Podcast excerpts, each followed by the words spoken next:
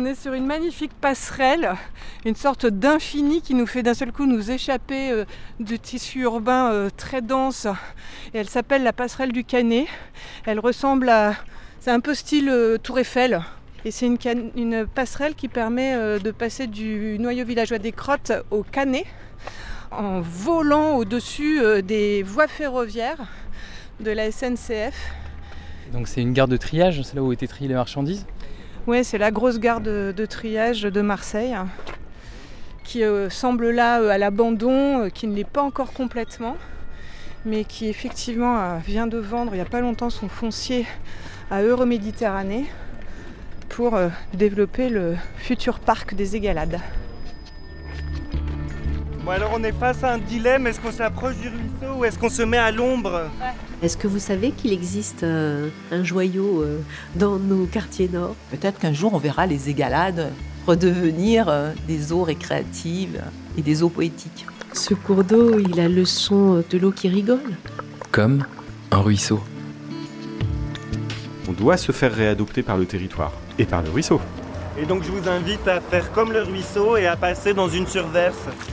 On oublie la puissance de vie. Le ruisseau, c'est la métaphore de ça. Le ruisseau est vraiment le fil conducteur et continu de cette géographie.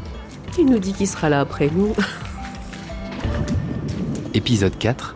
Demain, les égalades. Ce qui est bien avec ce ruisseau, c'est que c'est pas trop tard. Il est un bien commun, ça rentre dans les communs d'ici.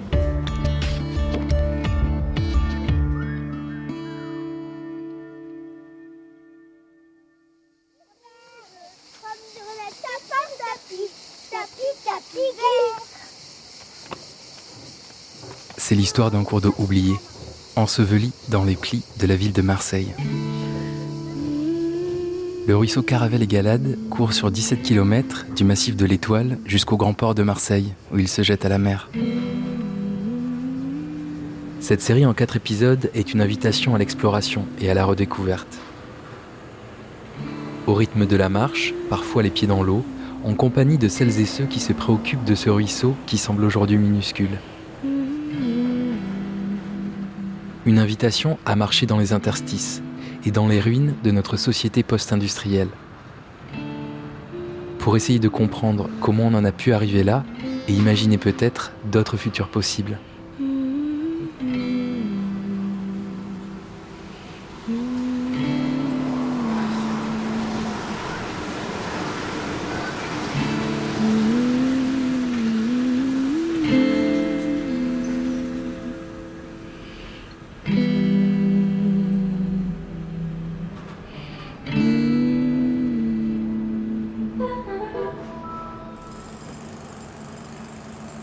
C'est un immense chantier qui s'étale au nord de Marseille, l'un des plus grands chantiers européens de rénovation urbaine. Entre Arinque et Le Canet, 170 hectares d'anciennes zones industrielles sont en cours de transformation. Une mue de la ville portée par Euroméditerranée, établissement public d'aménagement qui compte inventer de nouvelles manières de vivre et d'habiter à Marseille. Au rythme des démolitions et des constructions, entre les grues, de nouveaux bâtiments poussent comme des champignons. Ici, c'est toute une nouvelle ville qui devrait sortir de terre, avec 40 000 nouveaux habitants, une médiathèque, des écoles, des commerces et des bureaux. L'un des projets phares de cette rénovation urbaine, c'est aussi le grand parc des Égalades. 16 hectares imaginés autour du fleuve côtier Caravelle-Égalade. Oublié pendant des décennies, le cours d'eau s'est récemment rappelé à la mémoire des urbanistes. Moi, je suis Charles André, je travaille à Euroméditerranée et euh, je suis responsable des questions de, euh, de qualité urbaine, paysagère, d'usage et architecturale. Alors là, on a un plan du projet de Remède où on voit notamment euh, tous les quartiers qui sont en cours de, développement aujourd'hui et le parc des Égalades qui trotte dans la tête de Remède déjà depuis plus d'une dizaine d'années. Mais là, je pense euh, développer toute une dimension supplémentaire, notamment depuis 2019 où le plan de prévention des risques inondations a fait réémerger euh, la question de la nature D'un coup, ce petit fleuve côtier a impacté le territoire en créant un zonage qui est lié au risque, au risque inondation sur tout un territoire qui, normalement, dans le projet, devait être urbanisé et doit être urbanisé. Donc d'un coup, prise de conscience collective et imposition finalement de ce petit fleuve dans les logiques générales de perception du territoire, on a dû inverser complètement le prisme qu'on avait eu en dessinant les premiers plans. Ce petit cours d'eau, qui est très peu visible sur Romède, puisqu'il est en partie busé, d'un coup vient nous dire, ben écoutez, ne, m'oubliez pas, vous m'avez oublié pendant 60 ans, 80 ans, vous avez urbanisé, vous avez complètement oublié la géographie que j'avais créée depuis très longtemps, en descendant de l'étoile jusqu'à la mer. Vos, vos aïeuls avaient bien réfléchi, parce qu'ils avaient positionné leur village à des endroits où ils n'avaient pas les pieds dans l'eau, je pense notamment à la Cabucelle, aux Crottes, au Canet. Entre les deux, ben voilà, vous avez développé euh, tout un territoire industriel, ferroviaire, en m'oubliant. D'un coup, il faut complètement euh, inverser le regard et se dire ben, comment est-ce que on peut se faire éventuellement réinviter par la nature? Et là, d'un coup, euh, ça change toutes les logiques. Le cours d'eau a poussé les murs et nous a imposé à se remettre vraiment dans la logique d'une réinterprétation de notre positionnement dans la géographie.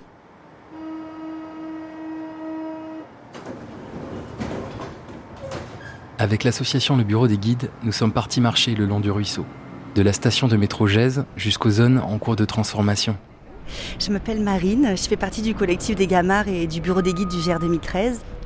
Où est-ce que nous sommes euh, ici? Alors aujourd'hui, on est au dernier étage, au niveau 4 du parking euh, relais de la RTM, de la station de métro de Capitaine Jazz, euh, le terminus de la ligne 2. Pas très loin de nous, il y a le marché Opus qui s'étale.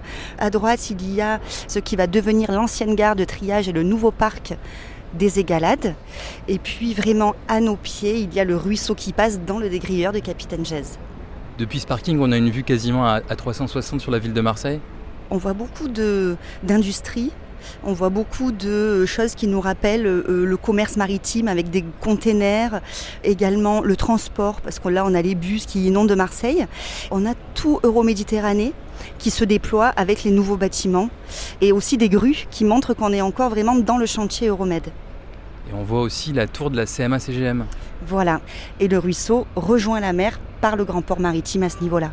Son embouchure est à Arenc, exactement dans la Dars 64 du grand port maritime de Marseille. Ligne d'horizon sur la mer. On y va? À la sortie du métro Gèze, on traverse le marché aux puces informel qui s'étale sur les trottoirs et sur le bord de l'avenue Cap Pinède. Chaque jour, des centaines de biffins viennent ici revendre des objets trouvés. De la vaisselle, de l'électroménager, des vêtements. On peut aussi trouver des médicaments ou des cigarettes. Sans autorisation de la ville, ces stands improvisés sont pourtant un complément de revenus important pour de nombreuses familles. Mais c'est aussi une source de déchets qui peuvent se retrouver en cas de pluie dans le ruisseau des Égalades. Installés au pied des grues, les vendeurs assistent à la transformation du quartier. Dans les plans d'aménagement d'Euroméditerranée, ce marché informel n'existe sur aucune carte. Mais la mairie de Marseille et l'association Améliore réfléchissent à des solutions, et les vendeurs pourraient peut-être être accueillis dans les anciens entrepôts Casino, l'un des derniers îlots du périmètre épargnés par les plans d'aménagement.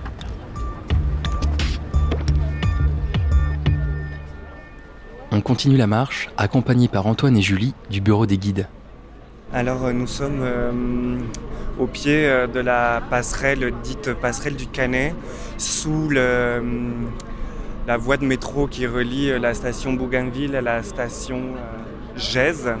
Sous cette voie de métro, il y a une rue qu'on appelle la traverse du Bachas.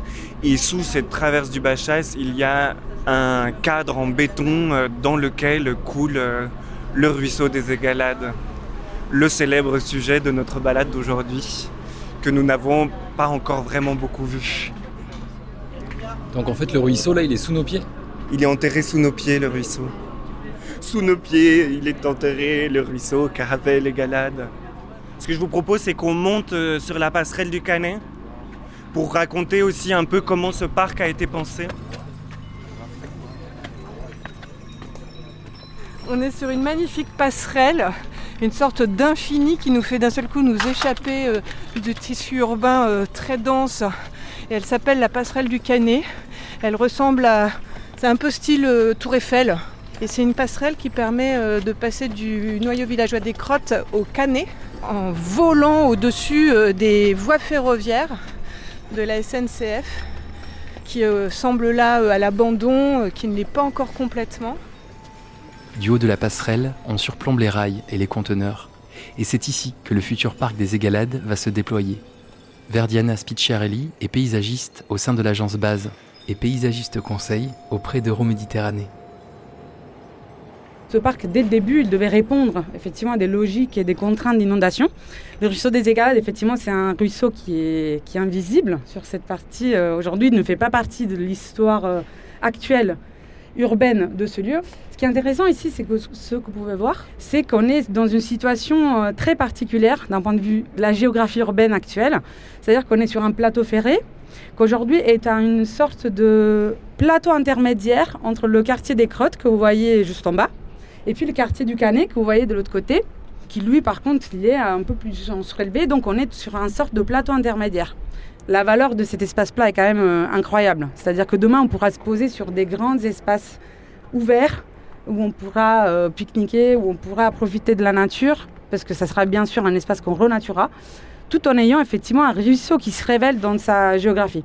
Donc le ruisseau, euh, dans les choix d'aménagement, ne passera pas vraiment en dessous de cette passerelle, mais il sera plutôt en interface avec les crottes pour essayer de préserver d'une part ce plateau ferré et d'autre part aussi de, bien sûr, en venant creuser un petit peu ce, plateau qui est très massif, on viendra retrouver la rivière plutôt en lien avec le quartier des crottes. Ce qui pour nous est aussi un pari très important parce qu'on pourra restituer un paysage véritable en lien avec un quartier qui aujourd'hui souffre aussi de tout un tas de, de, de problématiques sociales, urbaines, de dégradation et de délaissés. Et on, pense que quand même leur restituer une rivière et comme une sorte de promenade le long de la traversée du Bachas, on pourra se, venir juste se poser et profiter de cet espace. On, voit ici quand même euh, bien Notre-Dame-de-la-Garde. On est vraiment dans une sorte de paysage urbain qu'on veut essayer de valoriser, restituer. Aujourd'hui, on sent qu'on est quand même euh, dans quelque chose qui peut vraiment changer le visage, en tout cas, de, de, ce quartier de manière positive, via un espace public, qui sera demain du coup public. Anita Leroux, Euroméditerranée, établissement public d'aménagement. Je suis donc, moi, à un poste de direction de projet à Euroméditerranée. Le fait de, faire ce grand parc, ça va permettre de recréer des liens nord-sud entre les quartiers de Félix Pien euh, au sud et le quartier des, des Arnavaux au nord, mais aussi entre les quartiers du Canet euh, qui sont à l'est et le quartier de, des Crottes et de tous les programmes qu'on est en train de développer sur les fabriques qui sont sur la frange littorale à l'ouest. Un grand parc pour l'ensemble des futurs habitants et des habitants déjà euh, occupants hein, du territoire. Ça, c'est le premier objectif. Et bien évidemment, le deuxième objectif, qui n'est pas des moindres, c'est de retrouver le cours d'eau des Égalades sur euh, près d'un kilomètre de long. L'objectif, c'est de faire, euh, de remettre à nu et de euh, restituer le lit au cours d'eau et dans les aménagements du futur parc des Égalades. Le projet du parc des Égalades s'inscrit dans une vision plus large de la ville. Une ville où l'eau ne serait plus seulement considérée comme un risque, mais comme une véritable ressource. C'est tout le concept de la ville éponge. Charles André, responsable développement urbain au sein d'Euroméditerranée. L'eau tombe ponctuellement, très rapidement, et on la retient pas. Ce qui est dommage, c'est que la goutte d'eau aille très rapidement à la mer, sans avoir été utilisée par le territoire. Alors le concept de ville éponge, c'est une ville en fait qui va se gorger d'eau, qui va permettre aux végétaux de pousser, aux végétaux de transpirer cette eau et cette vapeur d'eau qui va nous permettre de nous rafraîchir. Et donc l'idée c'est que la ville avec son épaisseur, elle a plus d'épaisseur qu'un territoire à plat, c'est un peu comme des collines qui peuvent capter l'eau du toit jusque sur les différents niveaux, éventuellement dans les jardinières des balcons, éventuellement dans tout, le système qui va faire descendre l'eau, puis ensuite au cœur d'îlot. Tout ça permet d'avoir une inertie et globalement euh, aux toitures éventuellement de verdir, au cœur d'îlot bien évidemment de de verdir eux aussi et juste de contribuer, ben, juste créer les conditions qui nous permettent de vivre ici. Parce qu'il fait chaud quotidien, mais il va faire de plus en plus chaud. La ville est extrêmement minérale, surtout Marseille, et on voit que l'interaction entre la ville et l'arbre, et la végétation en général, mais l'arbre, sont extrêmement forts dans l'usage qui a été fait par l'homme de tout temps, en fait. Et ça, c'est une des clés pour construire une ville durable. De quelle manière cette approche, cette conception de la ville éponge va être mise en œuvre ici à Euromède 2 sur le projet de remède. Alors effectivement, on tente beaucoup de choses en essayant de rendre encore plus poreux les sols, y compris sur les espaces publics. on fait des essais sur des matériaux poreux de trottoir pour que justement l'eau retombe dans un cycle normal sans être directement envoyée dans des réseaux en béton. Euh, en conception urbaine, on est reparti dans l'autre sens. Depuis 2019, on s'est dit, bah voilà, comment redessiner un schéma d'organisation du territoire lié à l'eau? On a fait un schéma directeur hydraulique. Ça, ça a généré à la fois le parc, son dimensionnement avec ses vases d'extension, puis ensuite une trame de paysage si on regarde le paysage, des petites flèches bleues, euh, plus ou moins épaisses, qui viennent définir des sens d'écoulement d'eau avec des densités. Ensuite, on s'est dit, bah, est-ce que ça reste du paysage? Est-ce que euh, ça peut être une rue, une rue inondable, euh, une rue crête sur laquelle les bus vont passer? Et ensuite, on est en train de travailler sur la manière dont les îlots qui vont se développer autour de ces espaces paysagers vont pouvoir grandir et être utiles dans ce schéma hydraulique. Ces îlots doivent permettre de retenir au maximum l'eau avant qu'elle ne fuit très rapidement à la mer. Et donc ça, ça veut dire travailler euh, aux différents niveaux, le toit, éventuellement les façades, c'est plus compliqué, mais au moins dans tout le réseau qui va faire descendre l'eau. Et ça, c'est un enjeu énorme. En fait, on se rend compte qu'un bâtiment euh, en Méditerranée, il fonctionne, il dialogue avec un arbre. Ça, c'est le principe même de la Bastide. La Bastide, c'est euh, un bâtiment, un platane devant. Voilà. Et c'est comme ça qu'on a vécu depuis très longtemps. C'est à la fois un filtre à la lumière, un filtre pour le voisinage, un apport de confort, d'oiseaux, etc. Enfin, je pense que tout le monde a ça en tête. Ces cœurs d'îlots qui vont permettre de tempérer complètement cette ville sont un enjeu majeur de développement végétal. Et pour qu'il y ait du végétal, il faut qu'il y ait de l'eau.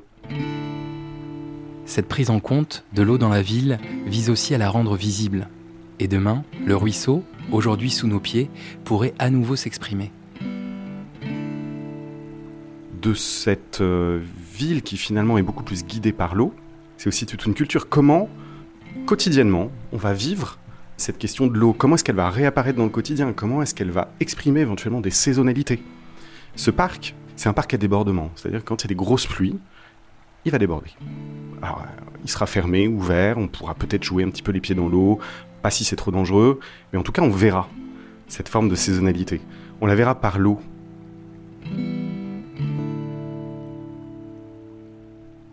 En Méditerranée, il y a beaucoup d'arbres qui sont pas caduques. Donc parfois, on a un peu de mal à, se dire oui, c'est l'été, c'est l'automne, on sait plus trop. En tout cas, là, on pourrait très bien le voir avec l'eau. Moi, je pense que ça, c'est quelque chose qui peut vraiment permettre aussi de retrouver une considération à la nature, de la regarder. On va sortir de chez soi le matin. Ah, le ruisseau a débordé. Tiens, qu'est-ce que ça veut dire? Waouh, c'est beau. Enfin, il y a ce projet de territoire, il est en train d'évoluer grâce à l'eau. Et si son impact est très très fort sur Euromède, il entraîne en effet boule de neige toute une réflexion sur le grand territoire. Là aujourd'hui, euh, le fait de découvrir ce ruisseau et qu'on y aille, qu'on le voit dès demain, euh, enfin dès demain, dès l'année prochaine, dans le parc de Bougainville, l'imaginaire collectif va être encore plus nourri d'usages euh, des populations qui sont limitrophes aujourd'hui, qui le voient pas du tout. Je pense notamment au quartier de Bellevue, sans doute, beaucoup de gens, au quartier de Bellevue, ne savent même pas qu'il y a un ruisseau à cet endroit-là. Si le concept de ville éponge et ses promesses de réalisation urbaine séduisent sur les plans en papier glacé, comment les habitantes et les habitants perçoivent-ils ce futur parc Et qu'en attendent-ils? Vous êtes au courant que Euroméditerranée a prévu de faire un grand parc à la place de l'ancienne gare de triage du Canet Oui. Qu'est-ce que vous en pensez? Ça sera bien quand euh, on aura moins de déchetterie en bas là. Vous habitez ici depuis quand vous? 65 ans. Il paraît que ça allait être la Floride européenne. Ils vont ressortir le Bachas. Pour le moment, c'est raide. Hein. J'y crois pas trop. Ça sera bien, mais on verra. Pour le moment, on le vit mal parce que le stationnement, tout ça, les alimentations, les restaurants, ça travaille euh, au ralenti. Hein. Si, il faut un parc de, pour les enfants, de petites piscines, ça serait bien. Mais après, il faut que ça reste propre. Qu'est-ce que vous pensez de ce grand projet de parc de Méditerranée à la place de la gare de triage du Canet C'est que du rêve. Moi qui est arrivé ici en 72, le quartier n'a plus rien à voir. Ça fait plus village comme avant. Avant c'était familial, on se connaissait tous. Maintenant il n'y a que des projets, ils font des, ces grands immeubles. Il y a pas mal de poubelles ici en bas, dans la rue d'à côté, dans toutes les rues. Avant c'était bien, on avait des magasins, on avait tout, maintenant on n'a plus rien. Plus de boulangerie, plus de boucherie, plus rien.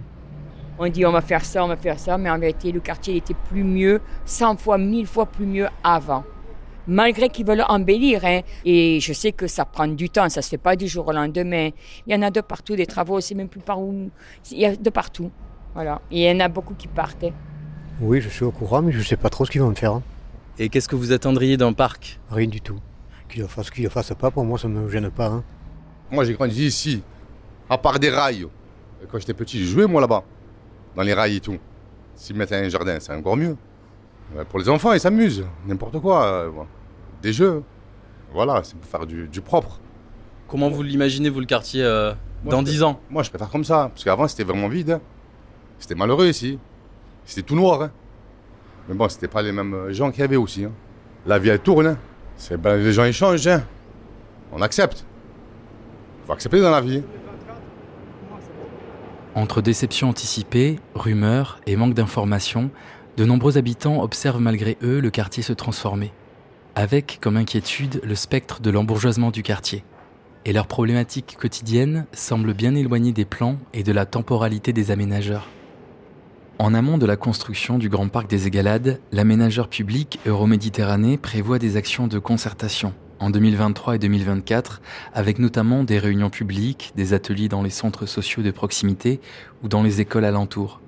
L'objectif Écouter et sensibiliser les citoyens et tenter de les faire participer à cette nouvelle vision de la ville.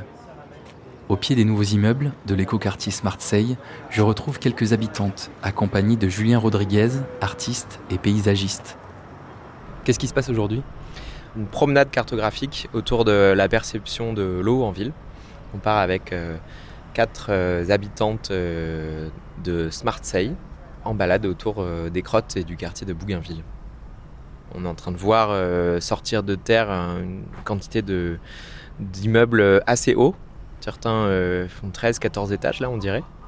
L'idée c'est donc de s'interroger sur la place et sur notre perception de l'eau en ville. De se poser la question est-ce qu'il y a euh, de l'eau en ville Et est-ce que j'aimerais qu'il y en ait plus Euh, Ou est-ce que j'aimerais qu'elle soit utilisée autrement? Ah, de l'autre côté Bah, on y J'ai repassera jamais vu ça. C'est quoi? Euh, une larve sur euh, le mur comme ça. On voit euh, une, une plante euh, qui sort du mur entre deux immeubles le long de la gouttière. Vous connaissiez vous ce ruisseau? J'en avais entendu parler, mais euh, je, ne savais pas qu'il passait par en dessous. Je pensais que qu'en fait il était là, sur le côté, qu'on ne voyait pas bien parce qu'il y a beaucoup de déchets. Enfin, pour moi, c'était très très flou. Mais je ne savais pas qu'il avait été enterré. Ça, je l'ai appris ben, tout à l'heure, qu'il avait été enterré parce que c'était un peu la politique de l'époque. Et c'est bien dommage, un accès à l'eau, c'est tellement... Enfin, on n'a on a plus de nature ici à Marseille. Donc les parcs, l'eau, euh, tout ce qui va avec, les plantes, les oiseaux, enfin tout ce que, tout ce que ça peut aussi attirer. C'est dommage qu'on n'ait pas ça. C'est hyper vert avec la pluie. Là, comme il a plu depuis 3-4 semaines, euh, on a vraiment une végétation euh, luxuriante, euh, mais plutôt typique du début de printemps normalement. Euh, on peut s'arrêter là Alors pour l'instant, le parc n'est pas encore euh, complètement euh, dessiné, on va dire. Tout ce qu'on trouve sur internet, en fait sur internet on trouve des, on trouve des images comme ça. C'est encore très conceptuel, hein. il y a- il y a- on, voit, on voit pas trop où on se trouve. C'est beau comme ça. Moi, je vous promets pas que ça sera réellement comme ça à la fin. Ah, c'est vrai Euh, Mais en tout cas, il y aura. Ce qui est sûr, c'est qu'il y aura un parc. Mon, petit garçon qui il aime jouer au foot, il aime jouer au basket, il aime jouer au tennis, ça y est, il a, il a 9 ans. Dans à peu près le parc là, il sera à peu près dans combien de temps qu'il sera prêt? 3 ans, 4 ans? Il faut un stade déjà. Des jeux se passent pour les enfants, les, les toboggans, des trucs comme ça pour les bébés, il n'y a rien pour jouer. Il manque les, les piscines, qu'il n'y a rien dans le quartier. Il manque euh, le centre aéré. Regardez, c'est l'été. On ne peut pas mettre nos enfants à la maison toute la journée. Hein? Il n'y a pas. Il y en a à Rue du Lion, les préfets, c'est loin. C'est loin. Moi, je ne suis pas véhiculée. Mon mari il est véhiculé, mais moi, j'ai des enfants. Je ne peux pas me balader avec eux dans le bus. Qui, euh, on voit les gens comment ils conduisent aussi. C'est un petit peu euh, danger pour les enfants. Ah ben, je préfère le garder à la maison. Et s'il y avait un parc ici, vous viendriez avec vos enfants? Bien sûr. Bien sûr. C'est pas plus de ça, c'est pas loin. Hein. Bien sûr, c'est pas loin. Comme ça, eux, ils sortent euh, l'énergie. Des enfants, ils sont d'énergie. hein. Il faut qu'ils courir, surtout les garçons. Hein. Il aime courir, il aime euh, dépenser. Mmh. On trouve, il n'y a rien. Et vous, vous attendriez quoi d'un parc, euh, du parc ici? Qu'il soit accessible à tous déjà et qu'il soit pensé pour tous. Que les personnes âgées puissent venir, que les bébés puissent venir, que les mamans, que les papas, que les personnes qui ont des animaux. Comment, voilà, comment est-ce qu'on pense un parc à chiens Comment euh, est-ce qu'on pense euh, un stade avec euh, un accès à l'eau Parce que ben, c'est ce qu'elle disait. Euh, euh, Nabila tout à l'heure, disait, à chaque fois que je sors mes enfants, il faut que je pense à l'eau et tout. Mais quand on a une poussette, un enfant en bas âge, un autre enfant de 7-8 ans qui a besoin de se dépenser, il faut penser au, au, au goûter, il faut penser aux couches. euh, et derrière, il faut en plus, il faut voilà, se garer si on est véhiculé. Et en plus, il faut penser aux bouteilles d'eau. Enfin, c'est... Et puis les poubelles, enfin, c'est bête, mais je veux dire, euh, des...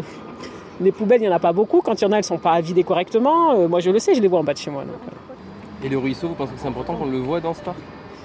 Ah oui, moi, pour moi, euh, le- l'eau c'est la vie. Ça peut amener de la biodiversité. C'est comme les espaces verts, c'est le B à euh, L'eau et des espaces verts, il, faut qu'on en ait quoi.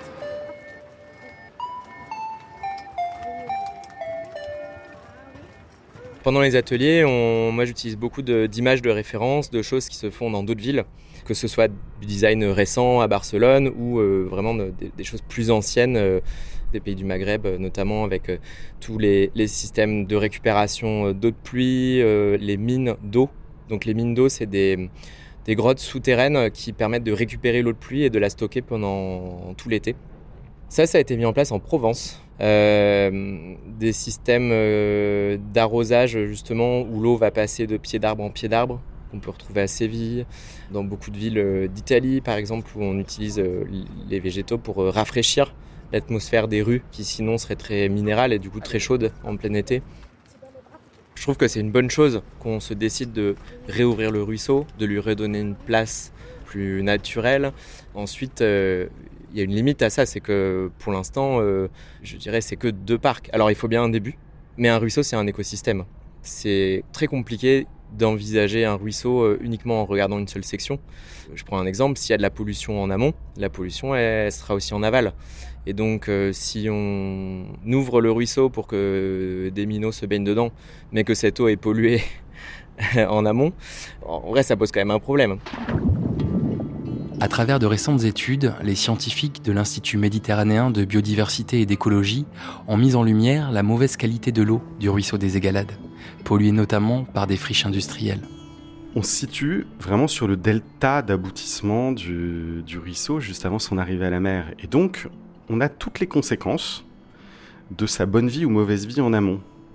Et c'est ça qui est intéressant dans le fait de faire un projet à cet endroit-là, puisque c'est l'endroit où finalement la bonne ou mauvaise gestion est la plus visible, puisqu'on en a les conséquences les plus importantes. D'un point de vue de la pollution, si les rejets pollués étaient moins forts en amont, on pourrait sans doute se baigner en bas.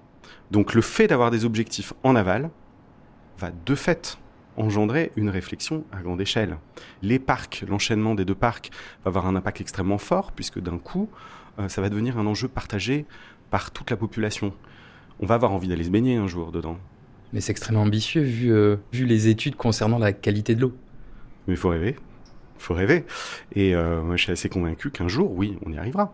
De toute façon, l'aménagement et le projet de territoire, c'est extrêmement long. Et euh, je pense qu'effectivement, c'est un petit coup de pouce au sud du, bassin versant. Ça va mettre des années, sauf si, d'un coup, on se dit, bah, en fait, c'est un enjeu majeur pour toute la rade nord de Marseille, qui a effectivement la ligne de côte. Il y a un autre élément déterminant, c'est le ruisseau des Égalades. Voilà. Et à ce moment-là, on peut réécrire toute une histoire. Si les aménageurs veulent croire en la possibilité d'une prise de conscience collective, prendre en charge cette vaste et lourde question de la pollution de l'eau est une décision qui reste profondément politique. Et la question que nous pose aujourd'hui le ruisseau, c'est quelle histoire et quelle relation nous voulons demain écrire avec lui? J'insiste sur la nécessité de considérer cet élément euh, géographique comme euh, un ensemble de euh, la source jusqu'à l'exutoire et de, considérer, alors que ce soit en termes de qualité de l'eau, en termes de biodiversité, mais également en termes d'usage et de circulation, de réfléchir sa place dans la ville d'une manière plus large que projet par projet.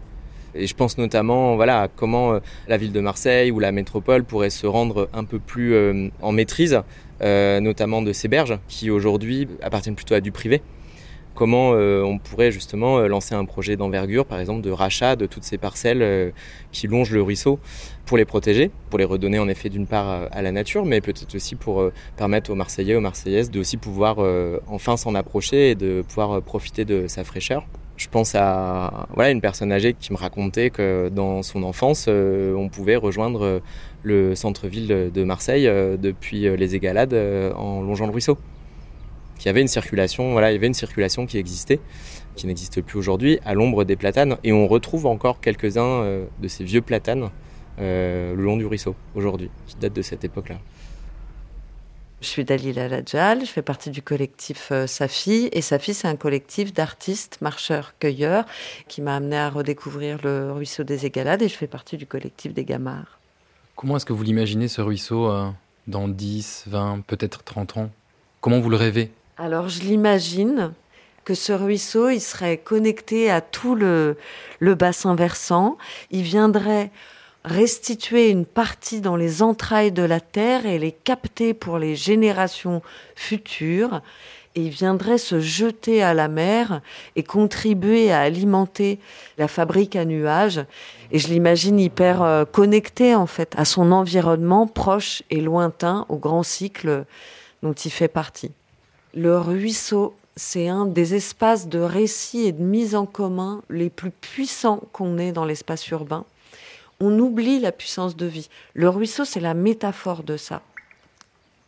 Ce minuscule ruisseau, Caravelle et Galade, nous relie ainsi à des enjeux immenses. Il nous invite à changer en profondeur notre manière de percevoir le monde.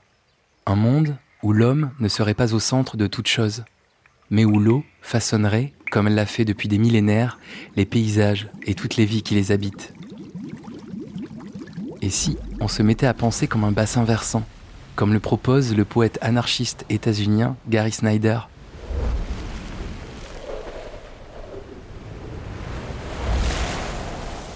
Un bassin versant a quelque chose de merveilleux à prendre en compte. Ce processus, pluie, cours d'eau, évaporation des océans, fait que chaque molécule d'eau sur Terre fait le grand voyage tous les 2 millions d'années. La surface de la Terre est sculptée en bassin versant une sorte de ramification familiale, une charte relationnelle et une définition des lieux.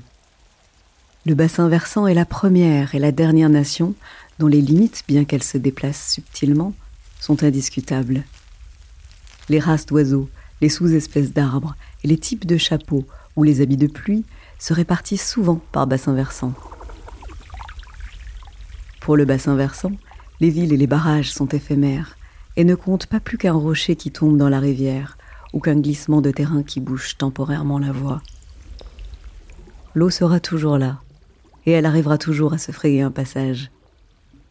Aussi contrainte et polluée que puisse être la rivière de Los Angeles aujourd'hui, on peut aussi dire que de manière plus globale, cette rivière est vivante et qu'elle coule bien en dessous des rues de la ville dans des caniveaux géants.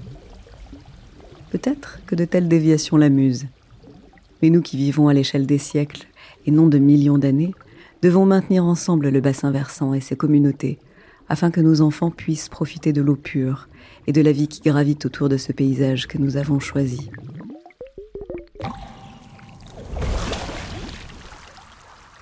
Du plus petit des ruisseaux situés au sommet de l'arête jusqu'au tronc principal d'une rivière approchant les plaines, la rivière ne constitue qu'un seul lieu et qu'une seule terre.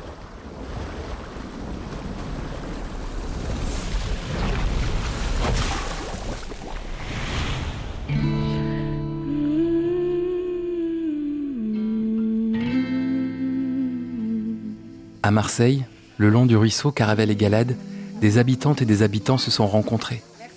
Régulièrement, ils se rassemblent pour discuter et prendre soin du ruisseau. C'est le collectif des Gamards. Euh, nous sommes dans le jardin de la cascade à la Cité des Arts de la Rue et comme tous les premiers dimanches du mois, nous organisons notre conférence sauvage au pied de la cascade qu'on appelle Voix d'eau, autour euh, du ruisseau, des enjeux qu'on peut croiser le long du ruisseau et puis autour des questions que le collectif des gamins finit par se poser en tirant le fil de l'eau. Vous venez pour la conférence? C'est ouvert à tous Oui, c'est ouvert à toutes. Toutes, toutes, pardon.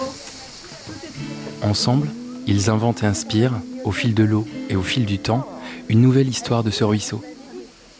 Et son devenir dépend au fond de chacune et chacun d'entre nous.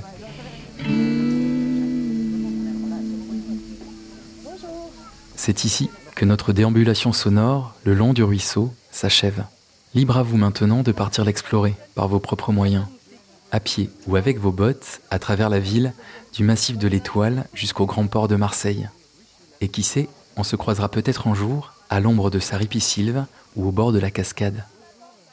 Dans le port de Marseille, il y a une rivière qui meurt dans les bras bitumés d'une plage exilée.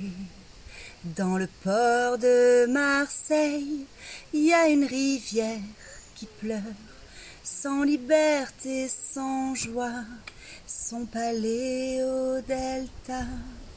Dans le port de Marseille, il y a des tuyaux qui busent, des humains qui abusent, des courants ruisselants.